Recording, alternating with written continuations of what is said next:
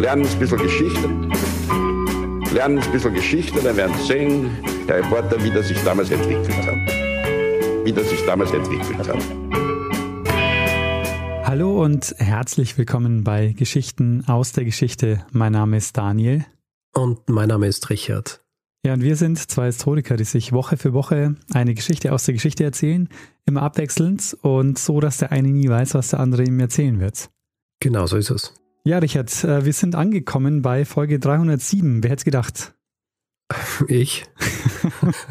du nicht? Ja, letzte Woche habe ich es mir gedacht. Ah. Nichts anderes mehr vor. Genau. Mach jetzt nur noch das. Ja. also ja, ich hoffe, das äh, passiert noch einige Male. 307, das heißt, letzte Woche war Folge 306, die habe ich erzählt. Weißt mhm. du noch, worum es ging? Ja, du hast äh, letzte Woche wieder mal eine Geschichte eines rasanten Aufstiegs und eines rasanten Falls erzählt, wo Geld wieder eine große Rolle spielt. Es zieht sich ein bisschen durch, äh, durch mehrere deiner Geschichten, habe ich das Gefühl. Ja, gell? vielleicht mache ich eine Serie daraus. Die Geldserie. Ja, der Ivar Kröger war auch noch so einer. Den Inflationskönig ähm, Bosel habe ich auch gemacht. Ja, das, da, da könnte man eine Serie Ja, du hast das über einen Geldfälscher gemacht. Ja, stimmt. Aber ich hatte ähm, ein Feedback betrifft natürlich wieder was, was du gesagt hast in der Folge. Ja, ja, natürlich. Salzkammergut. Hast du ja. dir inzwischen auf der Karte angeguckt, wo das Salzkammergut überall liegt in Österreich? Nein. Na, das habe ich nicht gemacht. Äh, war auch nicht nötig, weil es haben uns genug Leute darauf hingewiesen, wo es tatsächlich liegt. Es ist nämlich nicht äh, in Salzburg, sondern es ist hauptsächlich in Oberösterreich und ein bisschen in der Steiermark. Halt. Genau, und ein Stück weit in der Steiermark. Aber ich muss da ganz ehrlich sagen, solche Bezeichnungen seit meines Lebens eigentlich immer, ich meine, ich lebe ja schon immer in Österreich. Ja. Und dann höre ich immer so Sachen wie Salzkammergut oder Weinviertel und Waldviertel und sonst wie. Ich habe nie wirklich genau gewusst, wo die sind. Ich weiß es jetzt noch nicht. Du machst jetzt auch noch das Fass mit Waldviertel und Weinviertel auf, Richard. ist das dein das Ernst? Heißt, schau, Geografie per se interessiert mir ja nicht nicht. Ja. ja. ist ja gute Hilfswissenschaft für die Geschichte, weil ohne die Geografie könnte man nicht beschreiben, wo irgendwas stattgefunden hat. Sehr gut. Jetzt hast du die Kurve wieder, finde ich, schön, schön gemacht. Jetzt würde ich sagen, weil, weil räumlich, ähm, hast du jetzt gesagt, ist ja wichtig, in welchem Raum wir uns befinden, wo die Geschichte stattfindet. Und ähm, da du diese Woche dran bist, in welchen Raum entführst du uns diese Woche? Gut, dass du fragst, Anne, weil genauso hätte ich auch angefangen. also fast so. Um dich hinzuführen zur geografischen Einteilung unserer Geschichte, erinnere ich dich an etwas, was ich vorhin gerade angesprochen habe. Und zwar, dass du eine Folge gemacht hast über einen Geldfälscher. Mhm. Wo ist der hergekommen? Aus äh, Portugal. Und wo war er auch noch viel? Ähm, das war in äh, einer portugiesischen Kolonie. Es war Angola.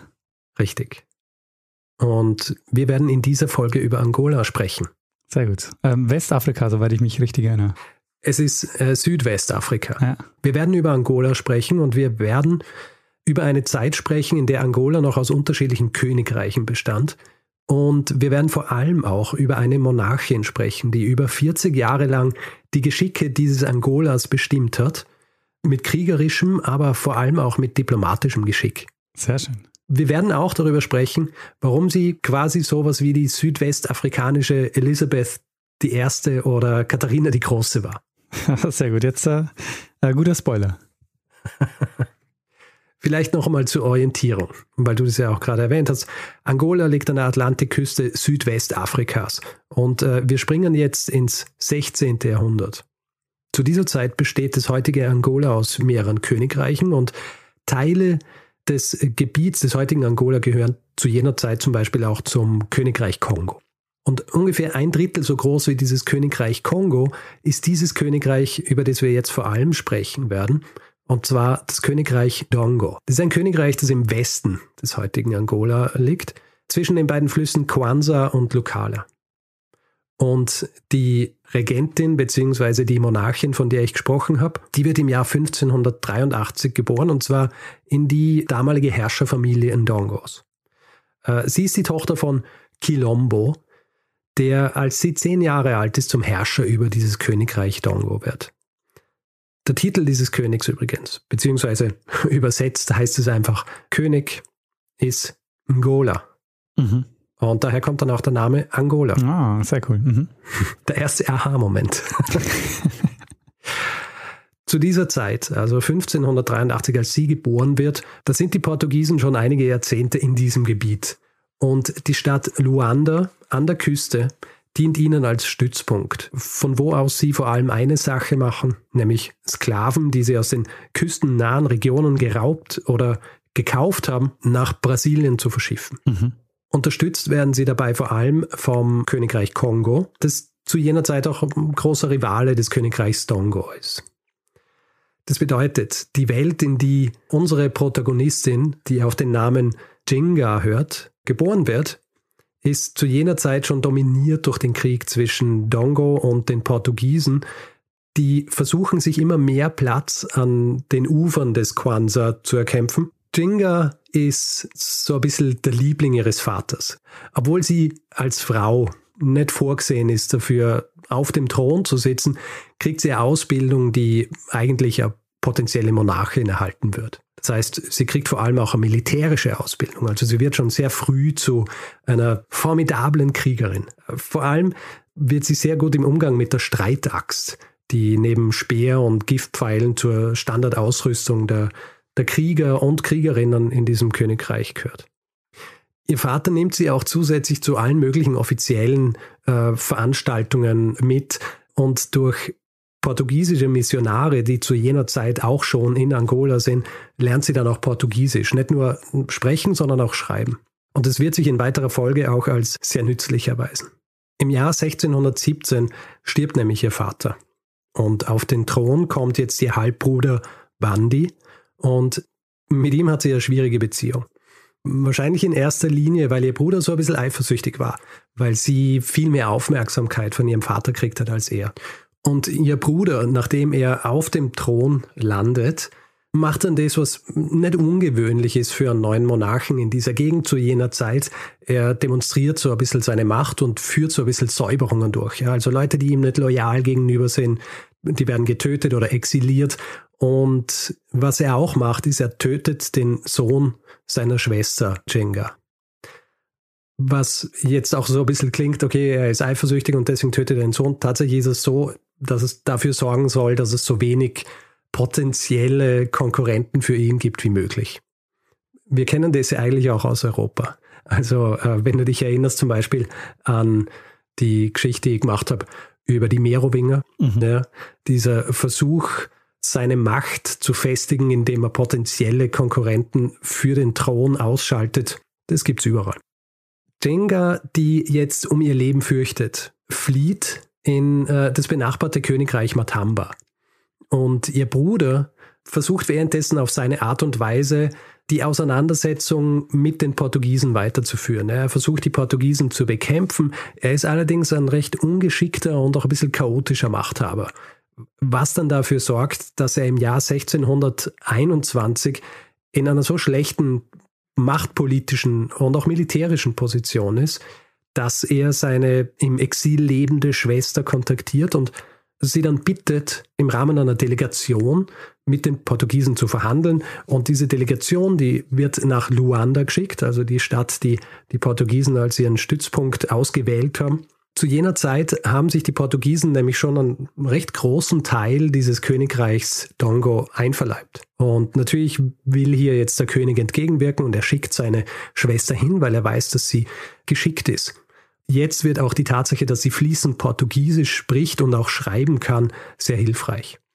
Sie reist also mit einem großen Gefolge nach Luanda und zeigt dort tatsächlich auch zum ersten Mal so richtig ihr diplomatisches Geschick. Sie kommt nämlich dort an und das ist so eine Geschichte, die immer gern überliefert wird über sie. Sie kommt dort an und es ist offensichtlich, dass die Portugiesen vor Ort, vor allem eben der Gouverneur, dass die erwarten, dass sie ihnen huldigt. Also so wie viele andere unterworfene Könige auch, dass sie äh, vor den Gouverneur treten und ihm huldigen. Sie gehen davon aus, dass sie das auch macht, als sie nämlich dort eintrifft. Da sitzt der Gouverneur auf einem Stuhl und äh, links und rechts sind seine Gefolgsleute und Beamten, die ebenfalls auf Stühlen sitzen und vor seinem Stuhl ist nur ein Teppich.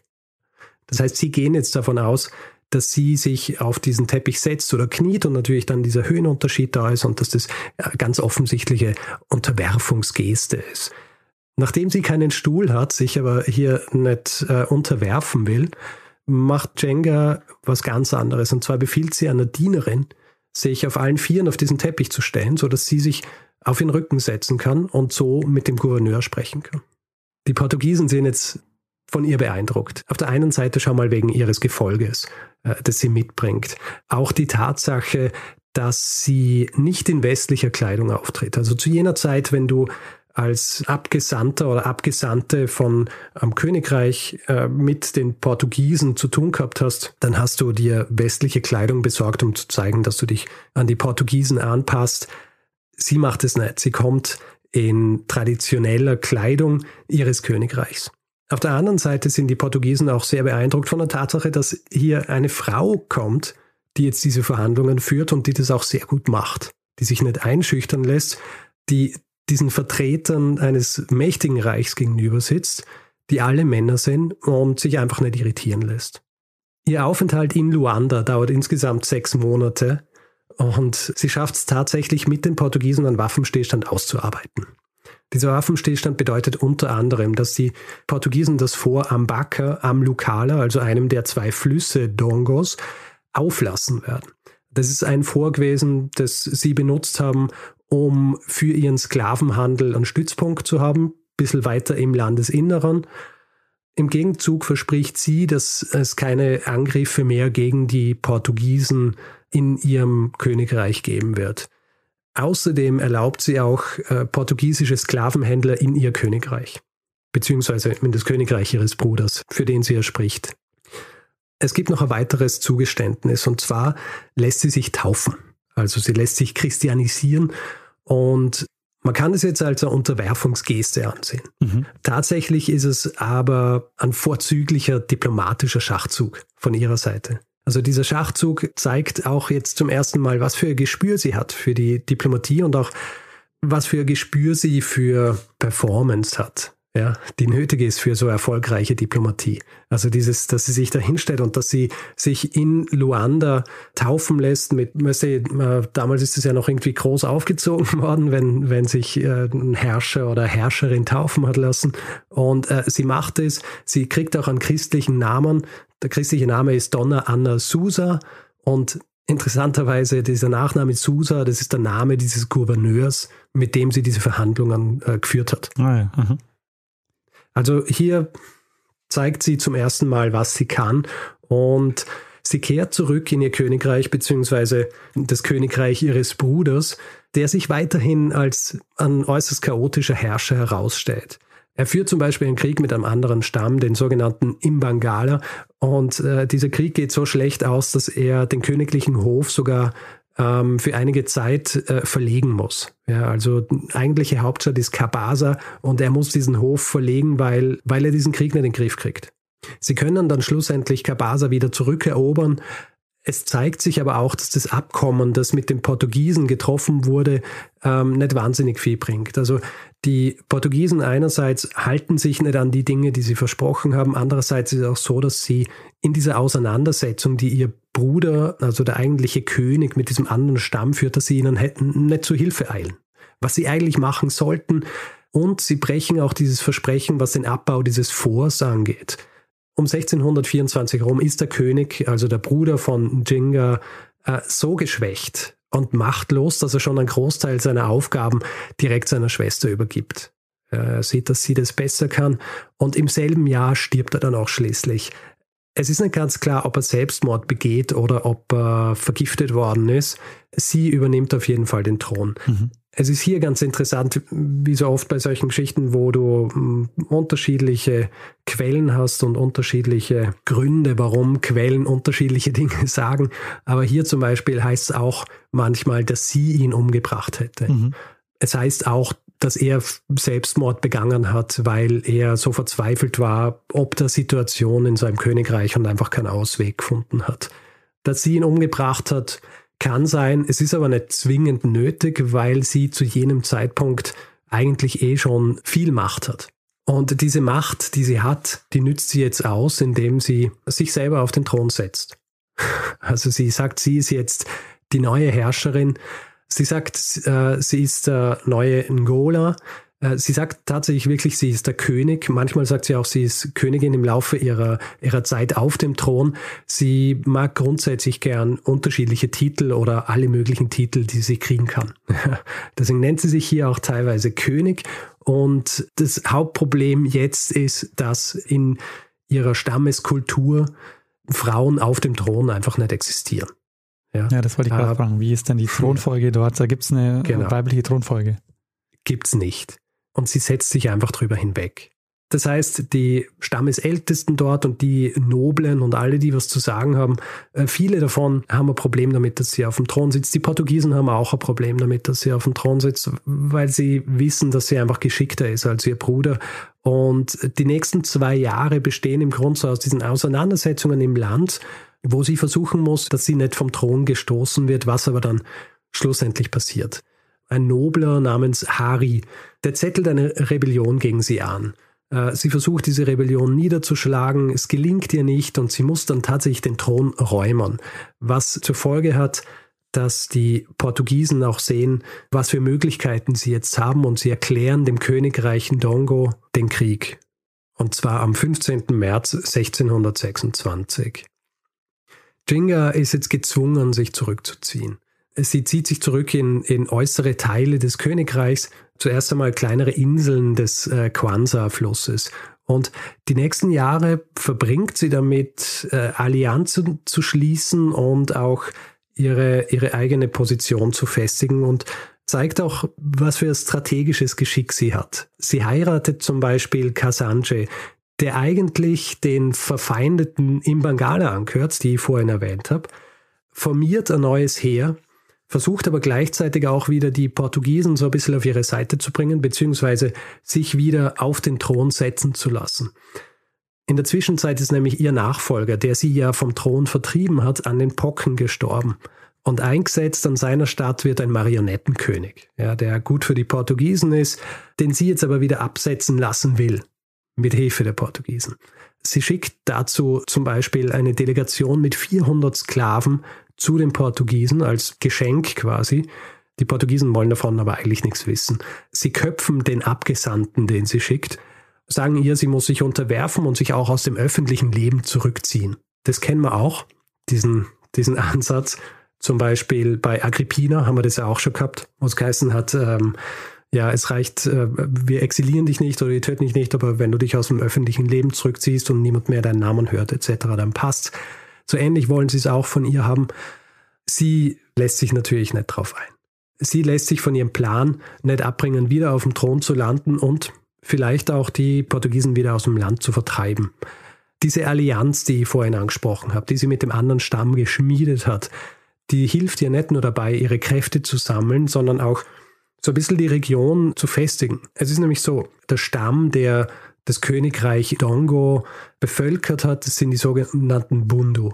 Und die legen zum Beispiel großen Wert darauf, woher man kommt, ja, was die Blutlinie ist, was Traditionen sind. Und deswegen wollen sie zum Beispiel auch nicht eine Frau auf dem Thron haben. Deswegen haben sie zum Beispiel auch gesagt, sie darf gar nicht auf dem Thron sitzen, weil sie ist nur die Tochter einer freigelassenen Sklavin. Ihre neuen Alliierten, also dieser Stamm der Imbangala, die legen auf diese Dinge nicht wahnsinnig viel Wert, sondern die schauen sich eher das Resultat an. Die schauen sich an, was kann wer, anstatt äh, woher kommen sie. Und so kann sie sich jetzt richtig entfalten. Sie baut ein neues Heer auf, das um einiges besser und stärker ist als das vorige. Um an weitere Gefolgschaft zu kommen, lässt sie geflohene Sklaven frei, Untertanen aus ihrem Königreich, die ebenfalls geflohen sind im Zuge dieser ganzen Wirren der vorherigen Jahre, denen gibt sie Land und das Ganze kulminiert dann äh, schließlich in einem weiteren Eroberungsfeldzug, den sie tätigt, und zwar in ein benachbartes Königreich, und zwar dieses Königreich, in dem sie sich schon mal im Exil befunden hat, und zwar Matamba. Matamba, das östlich des Königreichs Dongo ist, wird zu jener Zeit schon von einer Königin regiert. Und diese Königin, die wird von Jinga abgesetzt. Und sie ist jetzt die neue Herrscherin über Matamba und das gestaltet sich um einiges einfacher als Herrscherin über ein Dongo zu sein, äh, weil, und äh, das sehen wir auch schon an der Tatsache, dass sie eine Königin abgesetzt hat, in diesem Königreich ist es nicht so abwegig, dass auch eine Frau auf dem Thron sitzt. Sie merkt auch hier, dass hier weniger Steine in den Weg gelegt werden und sie jetzt mehr Möglichkeiten hat, wieder ihre alten Länder zurückzukriegen und vielleicht auch sogar die Portugiesen zu vertreiben. Also neu erstarkt, jetzt mit diesem Königreich Matamba im Rücken, versucht sie den Einfluss der Portugiesen zurückzudrängen. Und sie hat jetzt auch neue Verbündete. Diesmal ist es aber eine andere europäische Macht. Kannst du dir vorstellen, wer das ist? Also wenn es nicht die Portugiesen sind, dann sind es entweder die Niederländer oder die Engländer. Niederländer, ist schon richtig. Ah, sehr gut. Passt schon. aber wenn wir jetzt Nieder Niederländer sagen, tatsächlich ist es die Dutch West India Company. Ah, sehr gut, ja. Die jetzt auch versuchen, den Portugiesen hier so ein bisschen den Platz wegzunehmen. Und sie sieht in ihnen jetzt gute Verbündete neben dem Königreich Kongo, mit dem sie sich jetzt auch verbündet hat. Eigentlich früher Konkurrenten, aber sie, sie ist sehr gut darin, den Vorteil in solchen Bündnissen zu sehen. Und deswegen verbündet sie sich jetzt mit dem Königreich Kongo, das damals unter dem König Garcia II. steht. Und dieses Bündnis, das sie jetzt mit den Niederländern eingeht, ist nicht nur militärischer Natur, sondern auch wirtschaftlicher Natur. Mittlerweile ist sie nämlich auch groß in den Sklavenhandel eingestiegen. Also angeblich soll sie in den 1640er Jahren an die 13.000 Sklaven pro Jahr an die Niederländer verkauft haben. Und die Niederländer haben natürlich ein großes Interesse daran, die Portugiesen zu vertreiben, weil das für sie sehr lukrativ ist hier. Und sie versuchen das, indem sie im Jahr 1641 zusammen mit dem Königreich Kongo die Stadt Luanda einnehmen. Dieser Stützpunkt der Portugiesen. Das wiederum hilft dann der Königin Jinga dabei, eine noch größere Armee aufzustellen. Ja, also wenn du dir vorstellst, diese eine Stadt, die jetzt der Stützpunkt für die Portugiesen war und von wo aus sie so ein bisschen kontrollieren haben können, was so ins Landesinnere äh, des Königreichs Tongo geht, die ist jetzt in Hand der verbündeten Niederländer. Das heißt, sie hat die Möglichkeit und die Zeit und jetzt auch die Ressourcen, sich ein, ein größeres Heer aufzubauen. Äh, ich habe gelesen, dass sie sich ein Heer von ich glaube, bis zu 80.000 Mann aufgebaut hat in jener Zeit. Und äh, sie kann in jener Zeit auch große Teile ihres ehemaligen Königreichs Dongo wieder zurückerobern. Also teilweise auch Gebiete, die zum Königreich Kongo gehören, könnte eigentlich zu Auseinandersetzungen mit Garcia führen, aber nachdem dieses Gebiet, das sie zurückerobert, eigentlich früher mal zu ihrem Königreich gehört hat, wird es von Garcia nicht so nicht so heiß gegessen, wie es gekocht wird. Ja. Und in jenem Zeitraum fängt sie dann auch an, traditionell männliche Kleidung zu tragen, beziehungsweise eben Kleidung, die traditionellerweise nur Männer in ihrem Königreich getragen haben.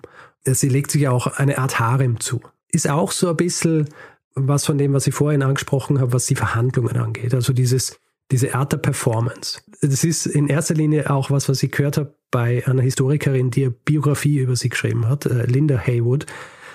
Und die streicht es nämlich auch so raus, wie wichtig das war, in dem Zusammenhang einfach Dinge zu zeigen. Nicht nur zu machen, ähm, nicht nur aufzuschreiben, sondern auch Dinge zu zeigen und auch zu zeigen, dass sie da ist und dass sie die Macht hat und dass sie im Grund jetzt machen kann, was sie will. Und das tut sie auch. Und schließlich, im Jahr 1644, besiegt sie dann tatsächlich bei der Schlacht von Goleme portugiesische Truppen. Sie wird zwar ein Jahr darauf wieder von portugiesischen Truppen bei einer anderen Schlacht geschlagen, allerdings hat sie noch immer ihre Verbündeten, und zwar die Niederländer. Mhm. Und ähm, die Niederländer helfen ihr jetzt auch dabei, die Hauptstadt des portugiesischen Teils von Angola zu belagern. Und in jenem Jahr schaut es jetzt eigentlich äh, sehr gut aus. Also die Zeit zwischen äh, 46 und äh, 48, also 1646 und 1648, da schaut es eigentlich so aus, als wäre sie vielleicht sogar in der Lage, die Portugiesen aus Angola zu vertreiben.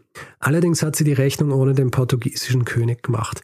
Der hat nämlich in der Zwischenzeit einen neuen Gouverneur eingesetzt, einen gewissen Salvador Correa de Chá der jetzt im August 1648 mit einer Armada aus 15 Schiffen und 900 Mann an der Küste Angolas ankommt, und zwar direkt in der Stadt Luanda, die ja zu jener Zeit in den Händen der Niederländer ist. Und er fängt sofort an, diese Stadt zu bombardieren. Die Niederländer versuchen, Hilfe zu kriegen von eigenen Truppen und von Jinga, die im Landesinneren sind. Sie müssen aber schließlich aufgeben, weil die, diese Truppen einfach nicht rechtzeitig kommen, um ihnen zu helfen. Und das Abkommen, das sie jetzt schließen mit den Portugiesen, ist, dass sie die Stadt freigeben und dass sie davon segeln. Das heißt, als Jinga dann gegen Ende August in Luanda ankommt, sieht sie nur noch die portugiesische Flagge über der Stadt und ihre Verbündeten sind jetzt weg. Und das ist für sie ein großes Problem, weil sie ja militärische Verbündete waren und äh, sie waren auch wirtschaftliche Verbündete. Das heißt, ihr Handelspartner ist jetzt auch plötzlich weg. Und ihr bleibt jetzt eigentlich nicht mehr viel übrig, als sich wieder ins Landesinnere zurückzuziehen. Der Konflikt mit den Portugiesen dauert natürlich an. Ab diesem Zeitpunkt ist es aber so, dass sie eher versucht, ihre Macht im Königreich zu konsolidieren, dass sie versucht, Gebiete außerhalb des Königreichs, die nicht den Portugiesen gehören, zurückzuerobern oder zu erobern. Und jetzt erinnerst du dich vielleicht daran, dass ich dir erzählt habe, ganz am Anfang, dass sie im Zuge ihrer ersten Verhandlungen mit den Portugiesen sich äh, konvertieren lässt. Ja. Oder dass sie konvertiert ja. zum Christentum. Tatsächlich zu jenem Zeitpunkt ist es mehr Show. Ja. Also sie, ähm, sie hat kein Interesse daran, ihre, ihre eigenen Priester und ihre eigenen äh, Gepflogenheiten und Traditionen und so weiter aufzugeben. Äh, das zeigt sich auch darin, dass sie, nachdem sie zurückkehrt in ihr Königreich, da kriegt sie alle möglichen Geschichten mit, also so viele Kreuze und all solche Dinge wird an die Grenzen äh, geleitet bis zu ihrem Königreich und sobald sie dort ist, lässt sie sich wieder von ihren eigenen Priestern segnen und all solche Dinge. Ja, also sie, äh, sie hat zu jenem Zeitpunkt kein Interesse, wirklich zu konvertieren. Und die Zeit, die sie dann verbringt mit den mittlerweile Verbündeten im Bengala, die ist auch so ein bisschen gekennzeichnet von Traditionen beziehungsweise von, von Praktiken, die in Europa recht argwöhnisch beäugt werden. Ja, also die Mangala waren bekannt dafür, dass sie Riten durchführen, die kannibalistisch sind. Und als diese Dinge dann nach außen dringen, nützen die Portugiesen das natürlich auch aus, um, um in Europa Stimmung gegen sie zu machen. Sie ein bisschen als dieses menschenfressende, äh, blutrünstige Monster hinzustellen. Aber ab den 1640er Jahren wendet sie sich dann schon mehr dem Christentum zu und sie tut es auch wieder sehr bewusst, nicht weil sie zu jenem Zeitpunkt irgendwie ihre, ihre spirituelle Erfüllung im Christentum sieht, ähm, sondern sie sieht für sich einen, einen recht großen Vorteil darin, beziehungsweise auch für ihr Königreich. Sie lässt zum Beispiel gefangene Kapuzinermönche die irgendwann in den 50er Jahren, also in den 1650er Jahren kommen, die lässt sie nicht einsperren oder, oder sogar töten, sondern die nimmt sie sogar am Hof auf. Einer dieser Kapuzinermönche wird sogar ihr Privatsekretär. Mhm. Und sie lässt dann schließlich alle ihre Untertanen auch zum Christentum konvertieren. Also sie konvertiert sie einfach. Das kennen wir auch aus Europa. Wenn du hier einen Monarchen gehabt hast oder eine Monarchin, die beschlossen haben, dass sie jetzt nicht protestantisch, sondern katholisch oder umgekehrt sind, dann waren das auch alle ihre Untertanen. Ja. Ja. Und so macht sie das jetzt auch. Und sie macht es aus diesem Grund, um einen besseren Stand in ihrem Kampf gegen die Portugiesen zu haben. Um zu zeigen, dass sie Interesse hat an, an einem friedlichen Miteinander und auch um zu zeigen, dass sie nicht so viel anders ist als, ähm, als die Portugiesen und auch als die Europäer. Das führt dann auch dazu, dass in den 1650er Jahren, als der Krieg zwischen ihrem Königreich und den Portugiesen schon länger als 25 Jahre andauert, dass sie sich anstrengt, ein Friedensabkommen abzuschließen. Und dieses Friedensabkommen, das wird dann tatsächlich im Jahr 1656 geschlossen.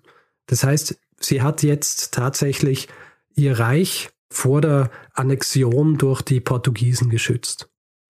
Die letzten sieben Jahre ihrer Regentschaft äh, fokussiert sie sich vornehmlich auf ihr zweites Königreich, Matamba, und hier auch vor allem eher auf den lukrativen Sklavenhandel. Ihr ursprüngliches Königreich Dongo ist durch diese Jahrzehnte an Krieg verwüstet worden und äh, zu großen Teilen auch entvölkert worden. Und sie nützt jetzt eben diese Zeit, die sie hat, ohne dass sie hm, kriegerische Auseinandersetzungen mit den Portugiesen hat, um äh, dieses Reich zu festigen und vor allem auch, was sie versucht, ist, sie versucht Matamba als ein, ein christliches Reich in Afrika anerkennen zu lassen. Also es gibt wahnsinnig viele Briefe, die geschrieben worden sind von ihren Kapuzinern, die sie auch selber geschrieben hat.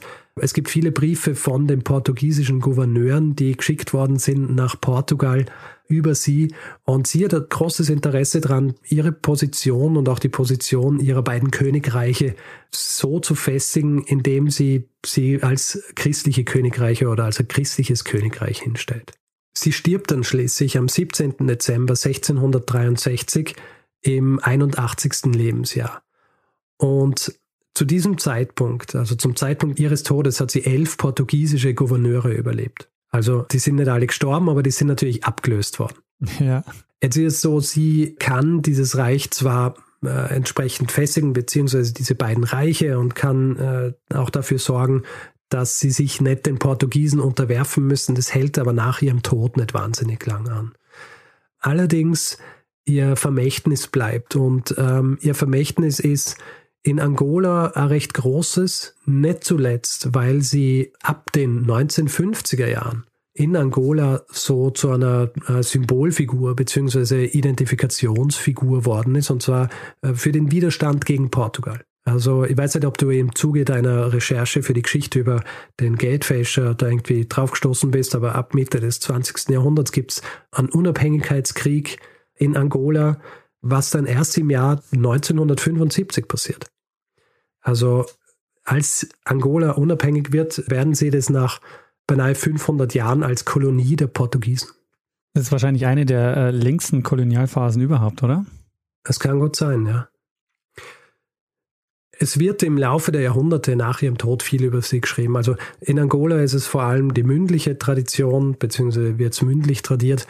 In Europa wird schon recht viel über sie geschrieben, vor allem eben auch von diesen Kapuzinermönchen. Es wird von den Portugiesen viel über sie geschrieben, es wird von Italienern viel über sie geschrieben. Allerdings ist es auch so, dass natürlich so über sie geschrieben wird, wie man erwartet, dass über sie geschrieben wird im Westen, beziehungsweise auch in, in Portugal.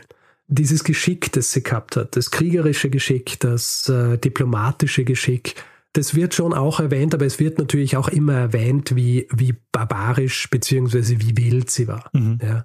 Was natürlich passt zu den Geschichten, die in Europa in jener Zeit über Afrika bzw. über Königreiche in Afrika oder Monarchen und Monarchinnen in Afrika erzählt worden sind. Es gibt zum Beispiel dann auch so Geschichten, dass sie, weil ich habe diesen Harem erwähnt, den sie gehabt hat, und da gibt es dann auch so Geschichten, dass wenn einer ihrer Männer eine Nacht mit ihr verbringen wollte, dann haben zwei bis auf den Tod miteinander kämpfen müssen und der Gewinner, der hat dann eine Nacht mit ihr verbringen dürfen. Und am nächsten Morgen hat sie den auch umgebracht. Ja, verstehe. Das natürlich. Äh das sind solche Dinge, ja. die vor allem eben auch dann im Westen, also nicht einmal bei den Portugiesen, äh, sondern eher so in, ähm, im Rest Europas erzählt oder aufgeschrieben worden sind, die sich eben nicht wirklich fokussieren wollten auf, auf äh, die Tatsache, dass sie eine sehr gute Diplomatin war, sondern eher auf diese, auf diese sexuellen und auch auf diese brutalen Dinge, die ihr nachgesagt werden. Äh, und es ist so, dass die erste englischsprachige Biografie Jingas erst im Jahr 2017 rauskommen ist. Hm. Und zwar eben von äh, der von mir vorhin erwähnten Linda Haywood. Dieser Biografie habe ich mir sehr bedient jetzt bei dieser Geschichte. Aber gut, dass du das erwähnst, weil ich habe gerade mir auf meinem Zettel Literatur notiert. Äh, die Frage kann ich gleich mal streichen. Danke. Ja. Also, äh, weil ich gesagt habe, es ist viel geschrieben worden. Es, äh, wie gesagt, äh, Hegel hat auch über sie geschrieben, zum Beispiel. Erwähnt sie zwar nicht beim Namen, aber, aber spricht oder schreibt über sie. Sie hat natürlich, so wie viele, so ein bisschen die Fantasie beflügelt. Mhm. Ja, also jemand, der Widerstand leistet gegen diese Kolonialmächte und über so einen langen Zeitraum. Das ist natürlich beeindruckend, aber es ist, es ist natürlich alles immer eingefärbt von der Sicht der Kolonialisten. Ja. Interessant auch, was, sie, was in der deutschen Wikipedia steht, ist, dass im Berliner afrikanischen Viertel im Jahr 2017 eine Straße nach ihr benannt werden hätte sollen. Es hat aber Proteste gegeben, weil offenbar niemand von denen, die diese Entscheidung getroffen haben, äh, sich bewusst war, dass sie, dass sie groß im Sklavenhandel tätig waren. Ah. Die Verantwortlichen äh, haben dann gesagt, ja, sie haben das nicht gewusst. Ich habe dann nachgeschaut in der Versionsgeschichte der deutschen Wikipedia, mhm.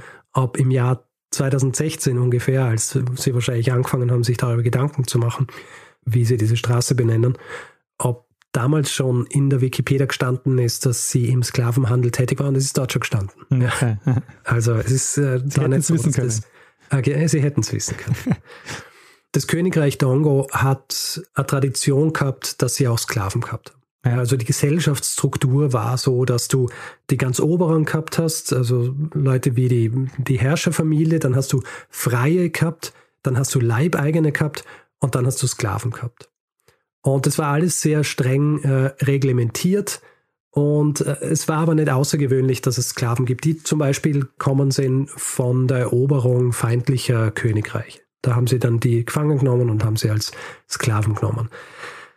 Was den Sklavenhandel angeht, äh, vor allem in diesem großen Ausmaß, ist es natürlich zu jener Zeit für jemanden wie Chinga so gewesen, dass es mehr oder weniger unmöglich gewesen wäre, gegen jemand wie die Portugiesen oder auch äh, die Niederländer oder größere Königreiche anzukommen, wenn du nicht mitmachst beim Sklavenhandel. Zum Beispiel der Sklavenhandel mit den Niederländern hat ihr die Waffen eingebracht, die sie gebraucht hat, um gegen die Portugiesen vorzugehen. Mhm. Aber es ist schon so, dass sie heutzutage in Angola als so eine wichtige Symbolfigur auch quasi für den, also für, für den, den, Widerstand gegen die Portugiesen. Aber auch so als nationale Figur, also so als sinnstiftende, quasi nationale, identitätsstiftende Figur. Also, also sie wird auch so ein bisschen als die, als die Mutter Angolas betrachtet. Ja, das wäre das, wär ähm, das Erste, was mir eingefallen ist, aber ich wollte es so nicht formulieren. Ja, also das, äh, ich glaube, es gibt sogar einen Titel für sie, der, äh, der so in die Richtung geht. Also ich glaube, dass ihr auch die Dinge, die sie für den Zusammenhalt der Königreiche und den Widerstand gegen die Portugiesen gemacht hat, dass die wichtiger sind als die Tatsache, dass sie auch im Sklavenhandel war. Vor allem, weil ihr auch zu jener Zeit an der afrikanischen Westküste es wahrscheinlich kein Königreich gegeben hat, das nicht involviert war in den Sklavenhandel. Sehr spannend, Richard. Also äh, ich hatte vorher noch nie äh, von ihr gehört bislang, also von äh, wie spricht man es eigentlich auch? Singer? Ein Singer? Es ist so, es gibt ja unterschiedliche Schreibweisen. Ich glaube, die verbreitetste ist N-Z-I-N-G-A. Ja. Äh, ich habe mich hier bei der Aussprache an Linda Haywood gehalten. Es gibt nämlich ein, zwei Vorträge von ihr, wo sie über, über sie spricht. Aussprache ist, glaube ich, grundsätzlich sowas in Richtung Jinga oder Jenga. Äh, Haywood spricht auch manchmal von, äh, von Jenga, aber ich glaube, das hängt einfach nur äh, davon ab, wie schnell sie spricht. okay, ja. Sehr spannend, Richard. Also ich habe äh, vorher wirklich noch nie von ihr gehört. Und es ist auch wieder super, eine Geschichte ähm, aus einem afrikanischen Land zu haben. Und auch so der, der zeitliche Rahmen, weil wir sind jetzt wieder in der Phase, wo ähm, die Niederländer und die Portugiesen so um die Kolonialherrschaft kämpfen. Und wir kennen mhm. das bislang nur von der ähm, äh, East India Company, nicht von der West India Company. Ja. Ah, was ich vorher noch erwähnen wollte, das habe ich, ähm, hab ich vergessen, äh, weil ich jetzt hier gerade die unterschiedlichen Quellen sehe, in denen sie erwähnt wird. Äh, da sehe ich unter anderem eben auch Papst Alexander VII. Es ist nämlich auch so, dass sie dem Papst einen Brief geschrieben hat, äh, im Zuge ihrer, ihrer, wie soll ich sagen, spirituellen Festigung ihres Königreichs. Ja. Ähm, hat auch äh, Briefverkehr geführt mit äh, zwei portugiesischen Königen und ähm, wie gesagt, elf Gouverneure äh, haben in der Zeit, in der sie regiert hat, äh, ihren, ihren Platz in Angola gehabt. Und äh, laut Linda Haywood gibt es, glaube ich, über 10.000 Erwähnungen von ihr in diesen Briefen und äh, Chroniken ähm, aus Angola. Ja, sehr spannend. In Portugal. Gut. Sehr schön. Ähm, Daniel, dann würde ich sagen, machen wir, machen wir einen Feedback-Hinweis-Blog. Machen wir das. Wer Feedback geben will zu dieser Folge oder zu anderen, kann das per E-Mail machen. Feedback at geschichte.fm kann es auf unserer Website machen. Äh, das ist geschichte.fm, kann es auf Twitter machen, da ist unser Accountname geschichte.fm. Und äh, auf Facebook sind wir auch zu finden und wer uns auf Spotify hört, kann uns dort auch folgen. Das freut uns auch immer sehr. Und äh, wer uns reviewen will, Sterne vergeben und solche Dinge, kann das äh, zum Beispiel auf Apple Podcasts machen oder auf panoptikum.io oder grundsätzlich überall dort, wo man Podcasts bewerten kann. Wer keine Lust hat, hier in diesem Podcast Werbung zu hören, hat die Möglichkeit, sich äh, via Steady einen Feed zu kaufen für 4 Euro im Monat. Da bekommt ihr dann die ähm, aktuelle Folge jeweils äh, auch Mittwochvormittag in den Feed geliefert, aber eben mit der Folge ohne Werbung. Ihr findet das Ganze unter geschichte.fm slash steady. Und wir freuen uns auch, wenn ihr uns ein bisschen was in den Hut werft und uns dabei unterstützt, hier ähm, jede Woche eine Geschichte zu erzählen. Wir haben alle Hinweise, die ihr braucht, um uns ein bisschen was zukommen zu lassen, ähm, auf der Webseite zusammengefasst und ihr findet das Ganze als Link in den Show Notes dieser Folge.